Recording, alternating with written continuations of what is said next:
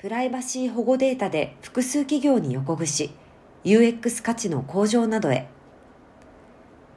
データ駆動型の社会が形作られつつあります。昨今、企業においては、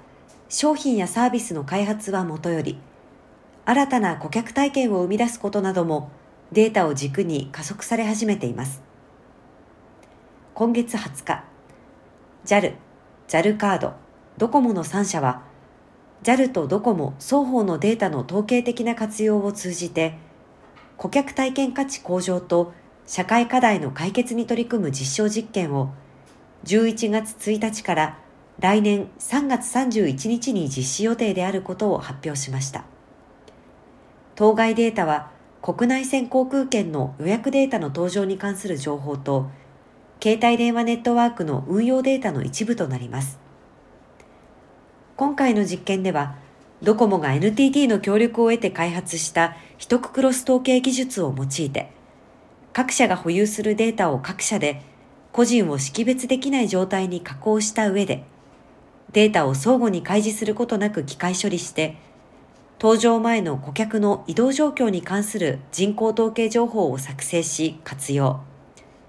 スムーズな航空利用の実現を図ります。同技術はモバイル空間統計のガイドラインに準拠しており、運用データ利用停止手続きを行っている顧客のデータは利用されません。東京、福岡、長崎空港を対象とし、搭乗日前日、搭乗日当日の便出発の60分前、40分前、20分前での移動状況に関する統計情報を作成。そして、1ヶ月間における午前便、午後便滅などの人口推移傾向に基づき、定時出発率アップに向けた施策を検討、実施します。施策の効果検証を通じて、新サービスに関する知見を得ることで、空港を利用する全顧客のスムーズな移動を具現化していきます。第三者にデータの処理を委託することなく、